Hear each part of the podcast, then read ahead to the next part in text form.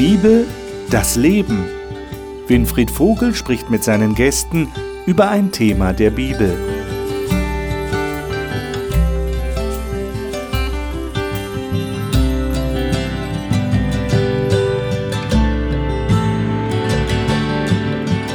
Willkommen zur Talkrunde über die Bibel hier im Studio des Hope Channel. Schön, dass Sie dabei sind. Wir studieren zurzeit den Brief des Apostels Paulus an die Galater. Das heißt, an die Leute, die in dieser Provinz Galatien zum Glauben gekommen waren, dort lebten. Das ist Kleinasien, heutige Türkei, dieser Bereich. Und der Paulus hat ein ganz besonderes Anliegen gehabt. Bei der letzten Sendung sind wir schon eingestiegen in den Brief selbst haben schon gemerkt, äh, da gibt es scheinbar Probleme bei den Christen in Galatien. Und das verstärkt sich heute noch in dem Studium, das wir heute anfangen wollen. Es geht um das wahre Evangelium. Der Apostel Paulus hat große Sorge gehabt, dass die Christen dort durcheinandergebracht werden durch andere Leute, die kommen und sagen, nur an Jesus zu glauben, das reicht nicht aus. Da muss es auch noch mehr geben. Worum ist es da gegangen? Welchen Konflikt beschreibt der Apostel Paulus hier? Worum geht es ihm, wenn er vom wahren Evangelium redet? Das möchte ich mit den Gästen hier heute besprechen und ich möchte diese Gäste Ihnen jetzt vorstellen.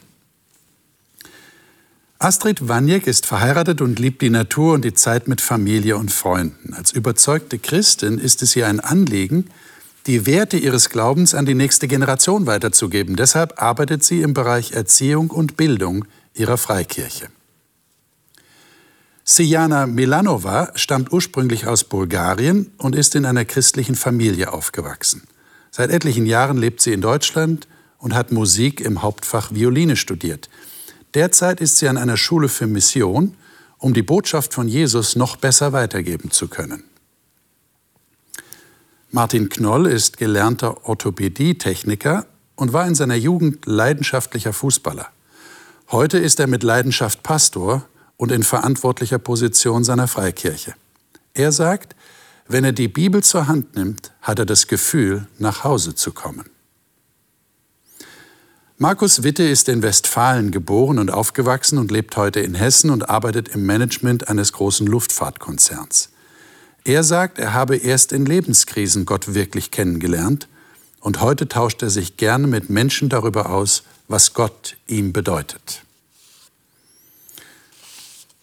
Zweites Kapitel im Galaterbrief ist jetzt dran und ich lade euch ein, dass wir das aufschlagen und dass wir da die ersten fünf Verse lesen. Ich weise noch mal darauf hin, auch unsere Zuschauer, dass die Kapiteleinteilung und die Verseinteilung in der Bibel ja erst sehr viel später dazugekommen ist, also nicht zu der Zeit, wo die Bibel ursprünglich verfasst wurde.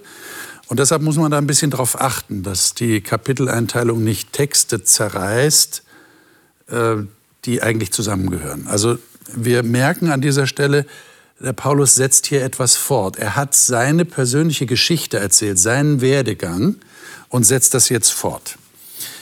Wer von euch ist so nett und liest uns das mal vor? Vielleicht äh, darf ich Martin bitten, mhm. äh, die Verse 1 bis 5 zu lesen.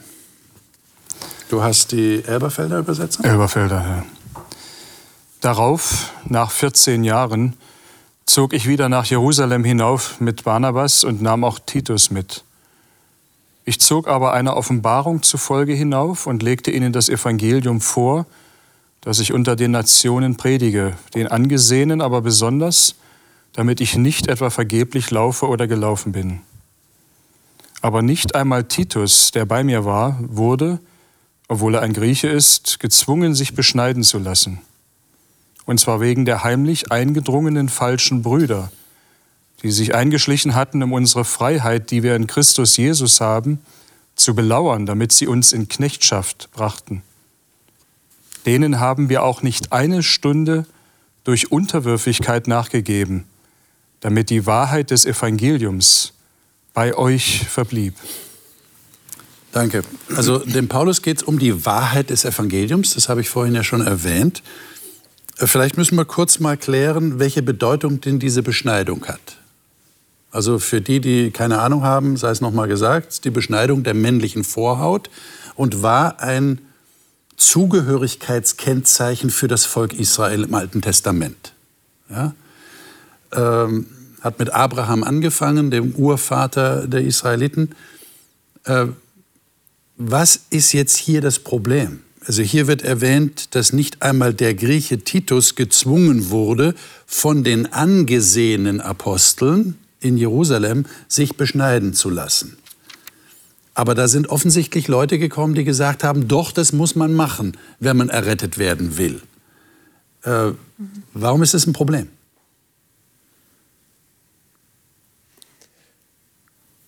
Astrid. Ja, also entweder wird man durch etwas, was wir tun, gerettet, mhm. oder aber, so wie Paulus das gesagt hat, wir werden durch den Glauben an Jesus gerettet. Mhm. Und das, schließt, das eine schließt das andere aus. Und ich finde es nämlich interessant, weil das, also in Apostelgeschichte 15 lesen wir das ja tatsächlich, wo, ähm, wo Menschen gesagt haben, wenn ihr den jüdischen Brauch der Beschneidung nach der Lehre des Mose nicht einhaltet, könnt ihr nicht gerettet werden. Das heißt, wenn man das nicht gemacht hat, dann war klar, dass man nicht in den Himmel kommen konnte, nach dem Verständnis dieser Menschen. Aber ich meine, wenn man so den Hintergrund der Juden nimmt damals, dann kann man das ja irgendwo nachvollziehen, oder? Also ich kann das sehr gut nachvollziehen, weil die ersten Christen waren alle auch erstmal Juden gewesen. Ja.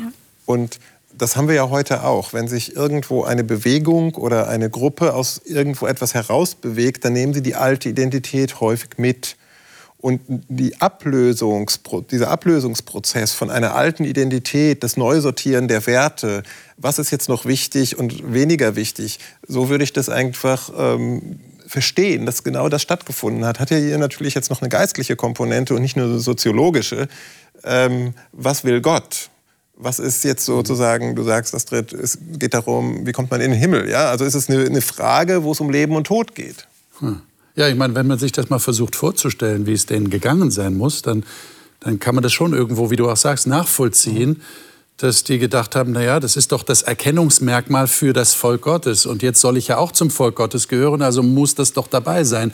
Und es kann doch nicht, das höre ich so im Hintergrund irgendwo raus, es kann doch nicht so einfach sein, dass ich einfach sage, ja, ich glaube an Jesus und dass er der Messias ist und dann bin ich gerettet. Versteht ihr? Also, also das Bestreben des Menschen damals und wahrscheinlich heute auch ist ja, irgendwas muss ich ja tun. Es muss ja durch irgendwas sichtbar werden oder erkennbar werden. Und damals war das halt die Beschneidung. Und das, was ich von früher her kenne, was immer so war, mhm. äh, gibt mir auch Sicherheit. Eben. Äh, und wenn da jemand kommt, auch in der Kirchengemeinde, und äh, sagt, ich habe jetzt hier aber mal noch mal eine neue Idee, äh, kann das an sich was Wunderbares sein, aber es verunsichert zunächst mal. Und das möchten wir nicht. Wir möchten nicht verunsichert werden. Wir möchten sicher sein. Wir möchten für uns das Gefühl haben, so ist es gut. Also das ist so, so mein eigenes Empfinden steht dann so sehr zentral im Mittelpunkt. Äh, und äh, nicht so sehr die Frage, worum geht es hier eigentlich, was für eine Bedeutung liegt da. Jetzt hat natürlich der Paulus tatsächlich ein Problem mit diesen Leuten. Wir haben jetzt so, so ein bisschen Verständnis gezeigt für sie, nicht? Amerikanisch ist das nachvollziehbar und man kann sich das vorstellen. Uns wäre es vielleicht auch so gegangen. Der Paulus sieht es ganz anders. Habt ihr das gelesen? Äh, äh, der redet von den falschen Brüdern, die sich eingeschlichen haben, um unsere Freiheit zu belauern, sagt die Elberfelder. Was waren das für Leute? Das klingt ja fast wie, wie geheimdienstliche äh, Machenschaften. Die haben sich eingeschlichen. Die haben nicht mit offenem Visier, wie man das so schön sagt, äh, gekämpft, sondern so hintenrum. Was waren das für Leute? Ich habe immer noch Verständnis für die falschen Brüder. Also okay. es tut mir leid. Äh, und zwar. Bist du besser als der Paulus? Nein, weiß ich nicht. Das können wir ja kontrovers diskutieren. Aber also ich, ich kann jetzt nicht nachträglich beurteilen, ob die geheimdienstlich sozusagen eine Agenda hatten und sagen, okay, wir infiltrieren jetzt diese Gruppe und sprengen die also Das klingt aber fast es so. Es ne? klingt so. so. Ja. Also das wäre die eine Deutung. Mhm. Kann, kann durchaus sein. Es kann aber auch sein, jetzt habe ich vielleicht wieder mehr Verständnis mit der menschlichen Psyche an der Stelle, ähm, sie waren halt wirklich davon überzeugt und dachten, wir müssen diese neuen äh, Christen ähm, auf den richtigen Weg bringen. Wir müssen sie richtig bekehren. Richtig, so von einer halben oder falschen Bekehrung zu der wahren Bekehrung. Ja. Und dafür habe ich erstmal grundsätzlich Verständnis, dass das jemand vielleicht aus guter Absicht tut. Ja. Nicht alles, wo die gute Absicht dahinter steht, ist auch wirklich gut. Und das ist ja die Kritik von Paulus. Aber ob sie jetzt sozusagen wirklich ähm, den Laden aufmischen wollten, wenn ich das mal so salopp sagen darf, weiß ich nicht. Aber es klingt so. Also du bist noch nicht überzeugt, ob es nee. wirklich so schlimm war, wie der Paulus das hier ja, schildert. Aber vielleicht sieht die anderen. Aber warum schildert er es denn so? Warum hat er es so empfunden? Vielleicht war es tatsächlich nicht so, aber er hat es so empfunden. Vielleicht war es auch äh, immer auch seine eigene Geschichte, die ihn ja nach wie vor begleitet. Er hat ja auch aus tiefster Überzeugung, wenn ich mal das gute Motiv nehme, von dem du sprichst, aus tiefster Überzeugung gemeint, Gott zu dienen. Und äh, es war nicht gut. Ja? Und er hat diesen, diesen Wandel, äh, diese Veränderung ja, so am eigenen Leib so, so existenziell erfahren, wie man es nur erfahren kann. Äh, und geht hier, äh, weil er möglicherweise doch sich erinnert, wie, wie festgelegt und wie unveränderbar er in seiner eigenen Sicht war, mit solcher Radikalität auf diese Leute los? Ich meine, ich überlege gerade, vielleicht war es so ähnlich wie bei Martin Luther. Martin Luther hat das ja auch selber erlebt. Er hat sich selber kasteit und ge geprügelt, geschlagen, um einen gnädigen Gott zu finden. Dann findet er ihn tatsächlich durch den Glauben an Jesus und kämpft dann mit aller Macht gegen die Leute, die noch daran festhalten wollen, dass sich was tun muss. Also ich glaube, da ist, da ist was abgelaufen, ja, auch beim Paulus offensichtlich. Weil er eben, wie du sagst, auch dazugehörte vorher. Aber die, denen, die anders waren. Diese falschen Brüder bringen ja offensichtlich ein falsches Evangelium. Und uns geht es ja hier um das richtige oder das wahre Evangelium, ja, genau. wie unsere Sendung ja auch sagt. Also, ja, genau. ähm, ich sehe das Problem darin, das ist eigentlich so in unserer menschlichen Natur du hast das am Anfang auch, äh, glaube ich, in der Anmoderation so gesagt. Wir fühlen uns gut, oder auch Martin, du hast es gesagt, wenn wir zu einer Gruppe gehören und da gibt es eine Eintrittshürde.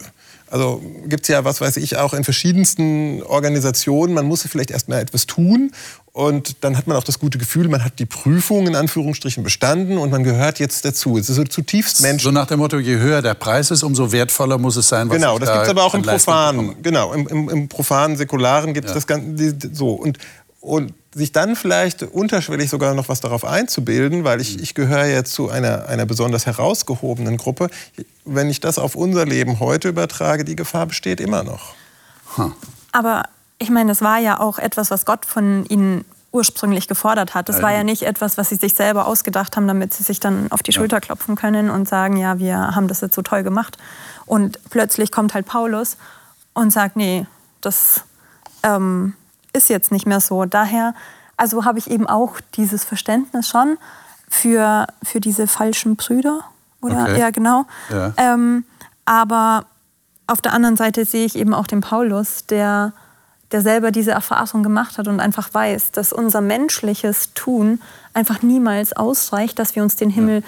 verdienen, erarbeiten oder ja, irgendwie uns selber dorthin bringen könnten. Und deswegen ist er so vehement dagegen. Das hatten wir auch in der letzten Sendung, was, was Paulus als das andere Evangelium bezeichnet. Das mhm. es ja eigentlich gar nicht gibt, weil es nur ein Evangelium mhm. gibt. Aber hier war er sehr vehement und sehr eindeutig. Ich würde ja vorschlagen, dass wir mal die nächsten Verse lesen, sechs bis zehn. Siana, darf ich mhm. dich bitten, mal diese Gerne. Verse zu lesen? Dann haben wir, glaube ich, noch mehr das Bild, äh, das hier dem Paulus vor Augen ist. Von denen aber, die etwas gelten, was sie früher waren, ist mir gleich. Gott achte das Ansehen der Person nicht. Mir haben diese Angesehen nichts weiter auferlegt sondern im Gegenteil, als sie sahen, dass ich mit dem Evangelium an die Unbeschnittenen betraut bin, gleich wie Petrus mit dem an die Beschneidung.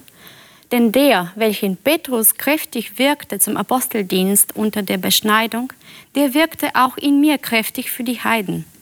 Und als sie die Gnade erkannten, die mir gegeben ist, reichten Jakobus und Kephas und Johannes, die als Säulen gelten, mir und Barnabas die Hand der Gemeinschaft, damit wir unter den Heiden, sie aber unter der Beschneidung wirkten. Nur sollten wir an die Armen gedenken und ich habe mich auch eifrig bemüht, dies zu tun. Hm. Also für Paulus scheint hier eine ganz klare Trennung zu bestehen zwischen dem Weg, ich werde erlöst, indem ich mich beschneiden lasse, also dieser, dieser alte Ritus der Zugehörigkeit zum Volk signalisiert, und dem Evangelium der frohen Botschaft, allein Jesus Christus rettet mich.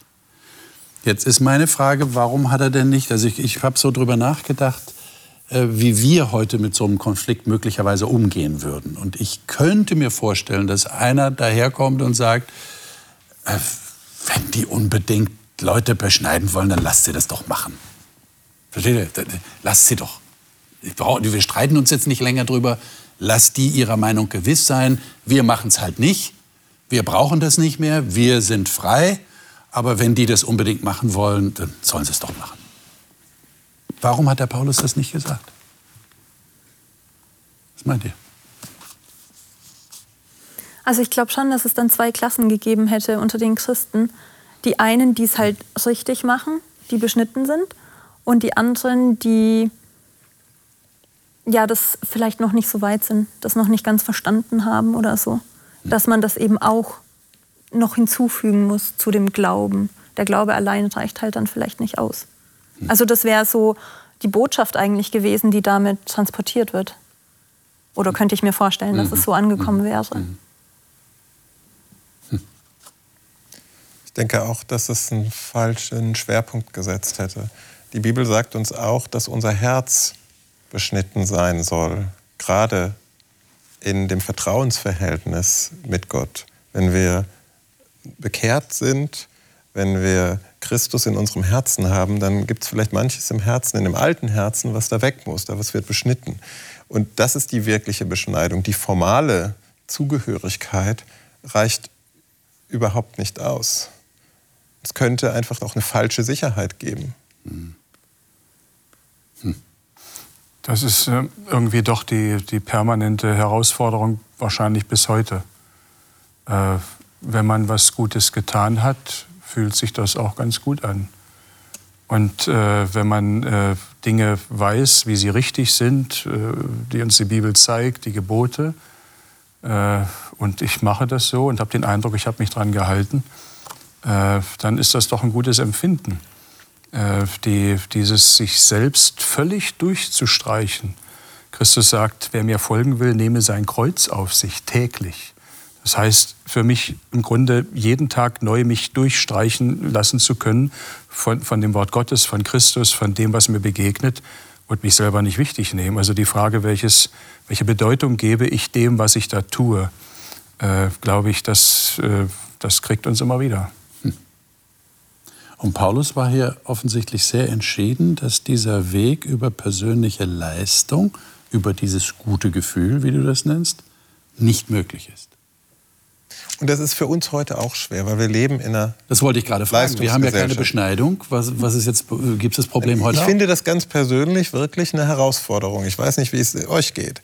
Ähm, du wirst als Kind, also behutsam, aber trotzdem an Leistungsprinzipien schon gewöhnt. Mhm. Gut, in den ersten zwei Jahren kriegt man keine Schulnoten, aber irgendwann kommt dann Schulnoten. Und irgendwann geht es weiter durch Schule und Studium und dann bewirbst du dich und wenn du einen gewissen Uni-Abschluss hast, dann hast du durch den NC Zugang zu bestimmten zu Studiengängen. Das ist doch irgendwo in unseren Köpfen drin. Und dieses Prinzip, was in unserem Alltag Realität ist, das jetzt zur Seite zu legen und zu sagen, bei Gott ist es komplett anders das ist immer wieder eine Herausforderung. Ich finde es genauso wie du, Markus, sagst. Ähm, ich finde es so spannend, dass es bei Gott nicht um Leistung geht. In unserer ganzen Welt geht es um Leistung. Je mehr, je besser, desto erfolgreicher sind wir. Aber wenn wir uns auch die, ähm, die ganzen Geschichten auch im Alten Testament anschauen, dann sehen wir, dass eigentlich Gott Leute ausgesucht hat und ähm, mit ihnen eine Beziehung hatte, die vielleicht nicht so viel geleistet hatten. Und letztendlich geht es wirklich um die Beschneidung des Herzens, weil unser Herz ist es, was unsere Gedanken, was unsere Taten und alles Mögliche eigentlich regiert und bestimmt. Mhm. Ich will noch mal auf die Brüder zurückkommen, die sich da eingeschlichen haben. Ich, ich, ich verstehe das vollkommen, dass ihr sagt, ihr könnt das irgendwie nachvollziehen, ihr könnt sie verstehen. Ich nicht, ich nicht. Okay, du nicht, du nicht. Du hast dich noch nicht geäußert. Hm. Ja, aber ich muss ja nicht zu jeder Frage. Ja, ja, ist okay, ist okay, ist ja, ist ja gut. Äh, ich habe mich gefragt, hat das möglicherweise mit diesem Denken zu tun, das Sie drauf hatten, dass dass der Paulus ihnen nachsagen muss, ihr schleicht euch ein wie falsche Brüder. Also ihr tut so, als wärt ihr die richtigen Brüder, aber ihr seid es ja eigentlich nicht? Hat das was mit dem ganzen Denken zu tun? Was, was meinst du, Martin? Wie siehst du das? Also ich könnte mir vorstellen, aber es ist ein Stück jetzt eben die Vermutung, ja. dass diese Brüder, um die es hier geht, äh, schon sehr selbstbewusst aufgetreten sind. Sie sagen, ihr Lieben, hört mal zu, es ist so und nicht so. Und dann äh, habe ich vor Augen hier diese, diese Menschen, die äh, neu zu Christus gefunden haben. Paulus hat sie zum Glauben begleitet, hat sie getauft. Äh, und die sind noch nicht lange dabei. Das heißt, die, die sind noch ganz neu. Und dann ist es auch so, das sage ich mal doch so vielleicht etwas mutig, dass ja doch äh, von der Fülle aller, die so in einer Kirchengemeinde sind, viele auch äh, sehr stark danach schauen, wie positioniert sich der oder jener äh, und dann gerne hinterhergehen. Also selber einsam vorne zu stehen und sagen, so sehe ich das, das ist nicht die Mehrheit von uns.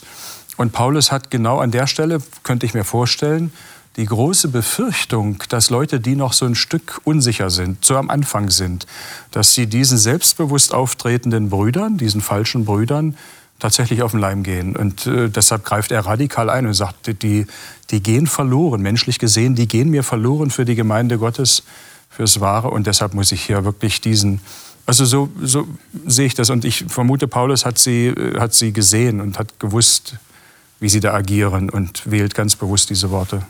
Äh, haben wir hier auch ein bisschen diesen Konflikt zwischen, ich benutze mal jetzt diese äh, Begriffe, die wir ähm, hören, müssen Sie erklären, Rechtfertigung und Heiligung. Das heißt mit anderen Worten, dieser alte Konflikt zwischen der Frage, wie viel muss ich tun, muss ich etwas leisten. Es kann doch nicht sein, dass ich nur durch meine Entscheidung für Jesus gerettet werde.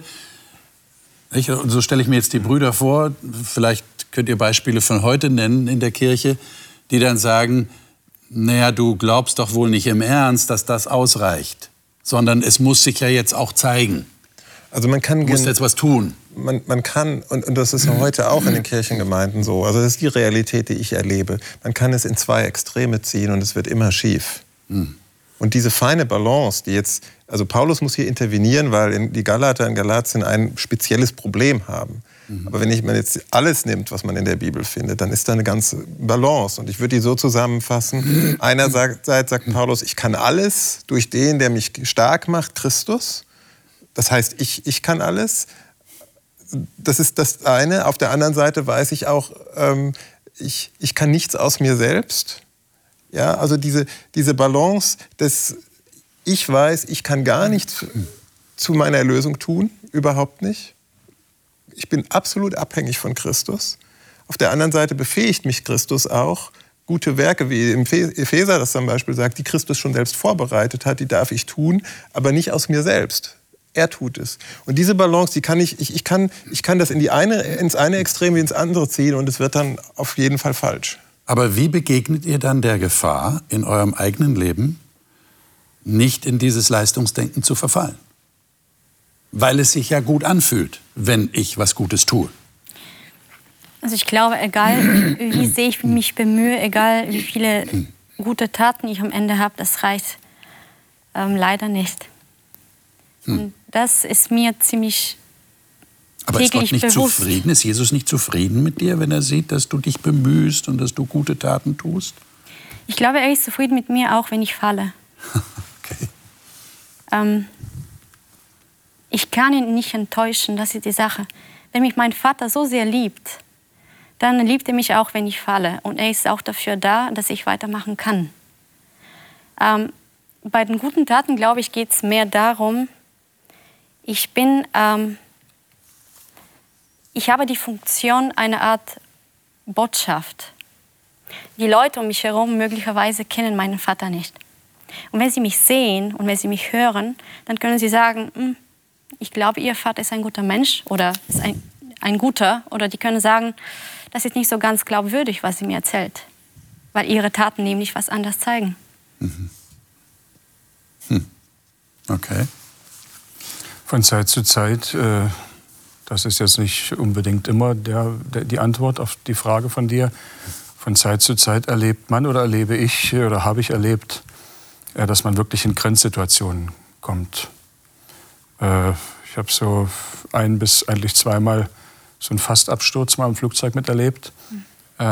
Und das sind Momente, wo ich immer nur noch einen Satz mich sagen höre, alles in deiner Hand, Herr, alles in deiner Hand. Äh, und das ist das, was mich innerlich dann trägt, äh, ruhig zu sein, wo um einen herum das Chaos losbricht. Und äh, man sich nicht mehr vorstellen kann, dass da Dinge gut ausgehen. Also dieses, dieses Spüren, dass ich überhaupt nichts in der Hand habe, auch im Geistlichen nicht. Paulus schreibt an die Philipper, er gibt beides, das Wollen und das Vollbringen. Äh, sondern ich bin, wenn was gelingt, wenn ich was Gutes tue, dann war immer er das und ich konnte dabei sein. Äh, aber es ist niemals äh, irgendetwas im Sinne eines Verdienstes oder einer Leistung oder dergleichen, wo ich sagen könnte, schaut mal her, äh, das war ich. Jetzt hat der Paulus sich ja praktisch die Bestätigung für seine Verkündigung des Evangeliums von den, er nennt sie hier die Angesehenen oder die Säulen in Jerusalem, also die Apostelkollegen, von denen hat er sich die, die Bestätigung geholt. Trotzdem äh, wird hier deutlich erwähnt durch ihn, dass sie so eine Aufgabenteilung vorgenommen haben. Also der Petrus und die anderen, die haben gesagt, wir arbeiten mit den ehemaligen Juden, mit den Beschnittenen und äh, Paulus sagt, okay, ich arbeite mit den Unbeschnittenen. Also sie haben ihm gesagt, arbeite du mal und der Barnabas wohl auch. Ähm, ist das eine, eine, eine, gute Möglichkeit, vielleicht äh, Konflikten aus dem Weg zu gehen? So eine Aufgabenteilung, also mach, mach du mal da und wir machen hier. Dann kommen wir uns nicht ins Gehege? Wie seht ihr das? Also ich weiß nicht, ob das so unbedingt ähm, der Grund war mhm. dafür. Mhm. Also vielleicht geht es auch darum, dass man einfach, das waren unterschiedliche Zielgruppen, okay. die unterschiedlich auch erreichbar waren, vielleicht andere Sachen, andere Fragen hatten. Und der eine hat sich halt auf die Zielgruppe konzentriert und die anderen auf die andere. Ähm, von dem Aspekt her finde ich das schon sinnvoll oder hilfreich, weil man einfach so ganz spezifisch auf eine Menschengruppe zugehen kann. Vielleicht auch unterschiedlicher Hintergrund bei den einzelnen ja. Aposteln. Der Petrus war ja selber Jude, Paulus war ja eben auch, kam auch von einem heidnischen Hintergrund, teilweise zumindest. Konnte sich da vielleicht eher identifizieren? Ich denke auch, Paulus konnte die ähm, Nichtjuden intellektuell äh, besser erreichen. Ich glaube, dass mhm. Petrus beispielsweise mehr Mühe gehabt hätte mhm. von seinem ganzen Sein. Mhm. Und und so verschieden wie wir sind in der Vielfalt, können wir auch unterschiedliche Menschen erreichen. Und das ist auch gut so. Ja. Ich meine, es war ja nicht ganz einfach. Lesen wir mal die nächsten Verse, ähm, die letzten Verse, die wir heute in dieser Sendung behandeln wollen. 11 bis 14. Äh, Astrid, darf ich dich bitten, du hast die Neues Leben mhm. Übersetzung, mal diese Verse zu lesen. Da sehen wir nämlich, äh, es war nicht so einfach. Doch als Petrus nach Antiochia kam, musste ich ihm offen entgegentreten und ihn ernsthaft zur Rede stellen, denn was er tat, war falsch. Nach seiner Ankunft hatte er zunächst noch mit den Gläubigen, die unbeschnitten waren, zusammen gegessen. Als jedoch einige jüdische Freunde von Jakobus eintrafen, hatte er nicht mehr den Mut dazu, weil er die Missbilligung der jüdischen Gläubigen scheute. Daraufhin verhielten sich die anderen Juden genauso heuchlerisch, und sogar Barnabas ließ sich von ihnen beeinflussen. Als ich sah, dass sie sich nicht an die Wahrheit der Botschaft Gottes hielten, sagte ich vor allen anderen zu Petrus. Wenn du als gebürtiger Jude die jüdischen Gesetze hinter dir gelassen hast und wie ein Nichtjude lebst, warum verlangst du dann von diesen Nichtjuden, die jüdischen Gesetze zu befolgen, die du aufgegeben hast? Hm. Also in der Elberfelder steht ja sogar, war, wie zwingst du dann die Heiden, äh, jüdisch zu leben? Also nicht nur Aufforderung, sondern das klingt ja noch stärker, als hätte der Petrus darauf bestanden. Ähm, ich habe mich gefragt, als ich das gelesen habe, ähm, warum kritisiert der Paulus das so stark? Ich könnte mir vorstellen, dass einer daherkommt und sagt, ja, also das muss man doch verstehen. Der Petrus war halt diplomatisch. Der wollte niemandem auf die Fußzehen treten. Der wollte niemanden vor den Kopf stoßen. Der hat sich halt angepasst. Ist das nicht auch gut, wenn man sich anpasst? Also in in der Situation oder so verstehe ich das total, wie der Paulus reagiert hat. Weil, also ja, diplomatisch vielleicht, das wäre eine positive Unterstellung oder so, aber auf der, auf der einen Seite ist diese Diplomatie, damit tritt er den anderen ja auf die Füße. Also, und das war dann nur in Bezug auf eine Gruppe diplomatisch, weil letzten Endes sagt er ihnen, naja, jetzt wo die anderen halt da sind, seid ihr ja dann doch wieder Christen zweiter Klasse. Oder, und das, was ich vorher gesagt habe, das lebe ich jetzt nicht. Und diese Botschaft ist oft lauter. Das, was wir tun, ähm, spricht deutlicher als das, was wir sagen. Hm. Vielleicht hatte Petrus einfach nur Angst. Also ich, das Leben des Petrus kennen wir ja auch noch ein bisschen umfangreicher von den Evangelien. Äh, niemals werde ich dich verraten, sagt er zu Jesus. Und als es dann spannend wurde, äh, hat er das ganz große Problem und bekennt sich nicht zu Christus. Er hat Angst. Und äh, was geschieht jetzt sonst? Also da scheint er nicht so mutig zu sein, wie wir Paulus hier erleben und couragiert. Und hier, ich weiß nicht, ob es die Diplomatie war oder irgendwo mal gucken, irgendwie alles verbinden und einfach vielleicht ein Stück auch dieses Menschliche, was wir heute ja, was ich von mir selber auch kenne mitunter, dass man sagt, wie verhalte ich mich jetzt und was denkt dann der andere? Äh, und dann verhalte ich mich vielleicht so. Also diese Versuchung besteht immer wieder aufs Neue. Und die Frage, bin ich frei innerlich und sage, da stehe ich, das ist meine Sicht der Dinge und da habe ich ein klares Wort? Unabhängig davon, dass vielleicht ein paar um mich herum in der Kirchengemeinde die Nase rümpfen und sagen, wie bist du denn drauf? Äh, oder äh, habe ich immer wieder die verschiedenen Brillen auf? Der sieht das so, der sieht das so. Was ist, wenn ich das jetzt so mache? Ich, ich, ich finde da ein Stück Angst drin. Und Angst ist nicht gut. Ja, und ich meine, es scheint ja dem, äh, dem Paulus wirklich um die Wahrheit des Evangeliums gegangen zu sein. Also für ihn war das keine Lappalie, offensichtlich, sondern äh, er scheint dem Petrus zu unterstellen, dass er das Evangelium verrät durch sein heuchlerisches Verhalten. Mhm. Nun kann der Petrus sich ja nicht wehren. Also der Paulus schreibt das hier so und wir müssen das so zur Kenntnis nehmen. Äh, wir hören jetzt nicht äh, ja, die andere Seite. Würden wir ja normalerweise immer raten. Ich höre auch mal die andere Seite. Geht zu Petrus und frag ihn mal, wie das tatsächlich gewesen ist. Haben wir jetzt nicht. Aber äh, für den Paulus ging es offensichtlich wirklich um das Evangelium. Und deshalb hat er das Verhalten von Petrus so stark verurteilt. Ich glaube, um Christ zu sein damals, ähm, hat wirklich sehr viel Mut gebraucht. Ich glaube auch, dass Petrus Angst hatte. Und im Gegensatz zu ihm war Paulus auch immer jemand, der sich klar, ähm, er hat immer eine klare Stellung gehabt. Zuerst als Verfolger der frühen Christen und später als Unterstützer und Mitwirkender.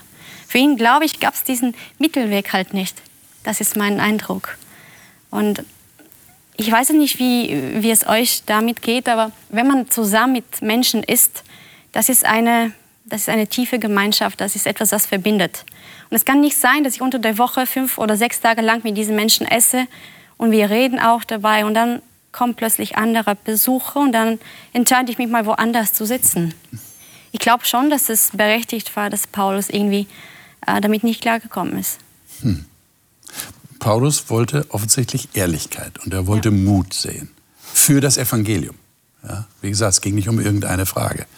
Äh, haltet ihr das für gut? Wir, wir, sind jetzt mal so mutig und versuchen das zu bewerten, was der Paulus hier gemacht hat, aber versuchen es gleich zu übertragen auf unsere heutige Situation. Ist es gut, so, so eine öffentliche Zurechtweisung, also so aufzustehen und zu sagen, du da, Petrus, du bist ein Heuchler. Hör auf damit. Es ist nicht gut.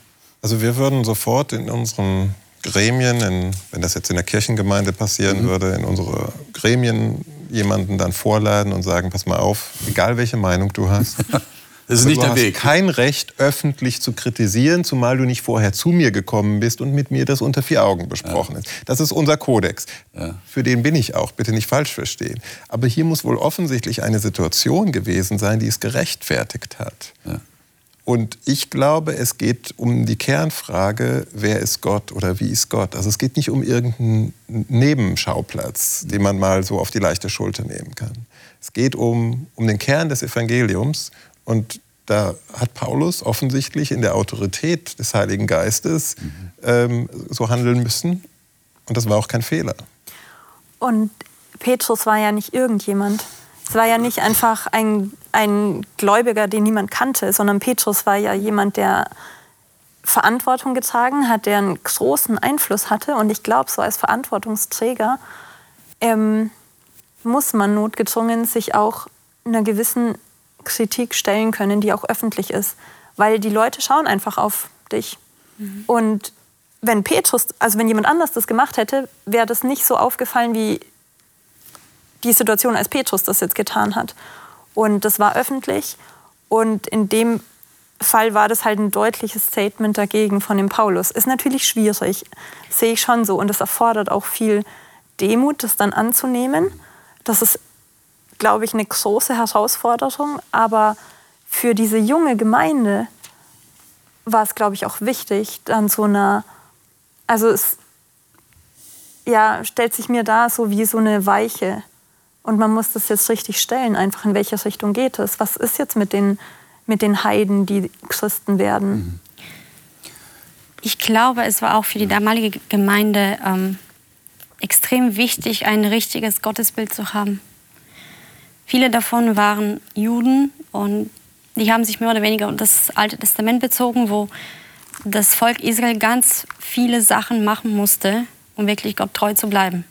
Die waren an dieser, diese Sache mit dem Tun sehr, die waren daran gewöhnt.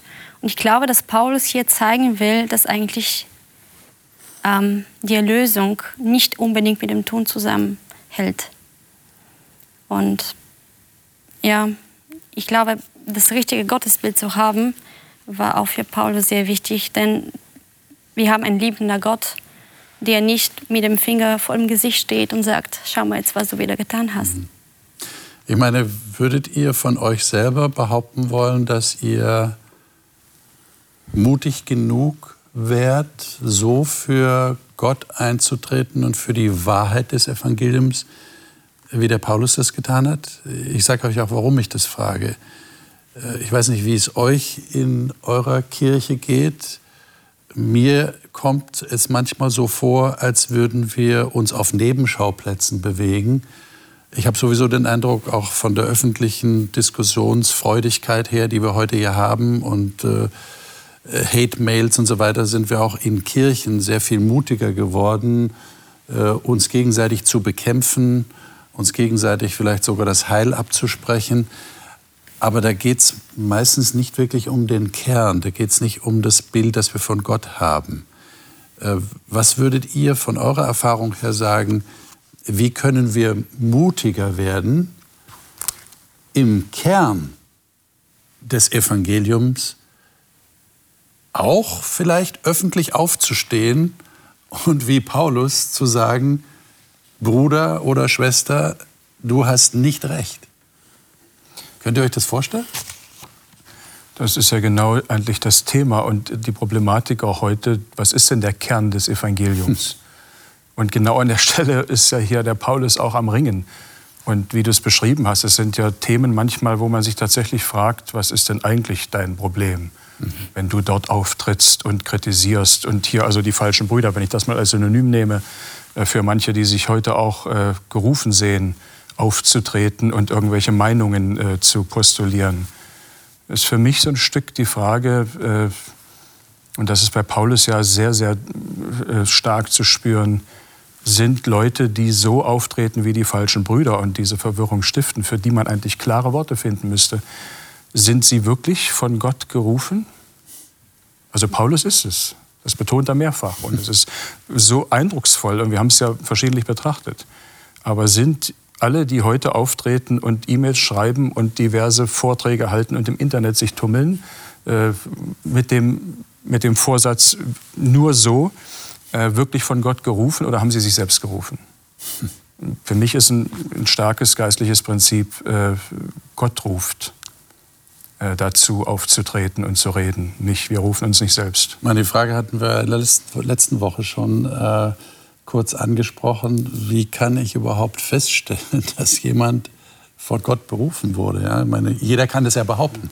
Jeder kann sagen, ich bin. Das machen ja auch die meisten. Mhm. Es wird ja keiner sagen, ich habe mich selber berufen. Wer wird das schon zugeben wollen? Sondern man sagt, oh, Gott hat mich berufen. Und dann haben sie vielleicht sogar ein bestimmtes Erlebnis gehabt, das sie zitieren können. Aber die Frage ist ja dann für Otto-Normalverbraucher, sage ich jetzt mal, wie stelle ich das fest? Ja, wie, wie kann ich tatsächlich herausfinden, ob diese Person von Gott redet? Das war ja auch das Problem hier. Paulus hat sich bestätigen lassen durch die angesehenen Brüder, die angesehenen Apostel in Jerusalem. Und die haben ihm auch den Handschlag gegeben und gesagt, alles okay. Also aufgrund von guten Freunden oder dass man sich die Hände gibt oder auf Autoritäten verweist, ist sicherlich nicht die Autorisierung, auch wenn Paulus das so herleitet, weil das eben die Apostel waren. Also wir können heute einfach nur zum Wort Gottes gehen. Wir müssen im Zweifelsfall, auch wenn es vielleicht manchmal mühsamer Weg ist, prüfen, was wird da gesagt und steht derjenige wirklich in der Autorität. Ich meine, Paulus hat ja auch sich auf Jesus berufen. Er hat sich ja nicht nur auf die Apostel in Jerusalem Klar. berufen. Er hat gesagt, Jesus hat, ist mir erschienen, er hat mich berufen. Ja. Aber das ist schon eine spannende Frage. Wir hatten mal Not in einer Kirchengemeinde mit einem Bruder, der wirklich permanent auftrat und allen sagte, was sie falsch machen. Äh, und ich habe ihn dann mal gefragt, glaubst du, dass Gott, wenn du das nicht machen würdest, seine Gemeinde nicht führen könnte? Ich habe da keine Antwort drauf gekriegt. Also er war aus seiner Sicht unverzichtbar. Ohne, ohne ihn war Gott hilflos. Das ist für mich schon ein Kriterium, an dem ich für mich festmache, äh, ich bin ersetzbar. Gott kann sein Werk führen. Er gebraucht mich gern, aber. Also das, das, das, das äh, finde ich schön, Martin, dass du das sagst, weil meine persönliche Erfahrung ist, je näher ich zu Gott komme, je mehr merke ich, je unwichtiger bin ich. Mhm. Und das ist Gnade, so verstehe ich Gnade, dass in mir ein Prozess reift, wo ich sage, Markus, nimm dich nicht so wichtig. Es war schön, wenn Gott dich ab und zu braucht, aber du bist absolut ersetzbar, so wie du das sagst. Und dann verstehe ich langsam, was es so heißt, wie Jesus, von, wenn er von der Demut spricht. Das erahne ich mehr und mehr. Ich bin da noch nicht. Ich sage nicht, dass ich da am, am Ziel irgendwo bin, aber ich erahne den Pfad. Und wenn man sich selbst nicht so wichtig nimmt und zurücknehmen kann und das mehr Gott überlassen, das ist ja auch eine Reife in Christus. Absolut. Jetzt haben wir noch äh, ein, zwei Minuten. Wer traut sich von euch zu sagen, was das wahre Evangelium ist? Was ist das wahre Evangelium, um das es dem Paulus ging? Und um das es auch heute gehen sollte in unserem eigenen Leben. Was könnt ihr aus eurer Erfahrung sagen? Wie erlebt ihr wahres Evangelium?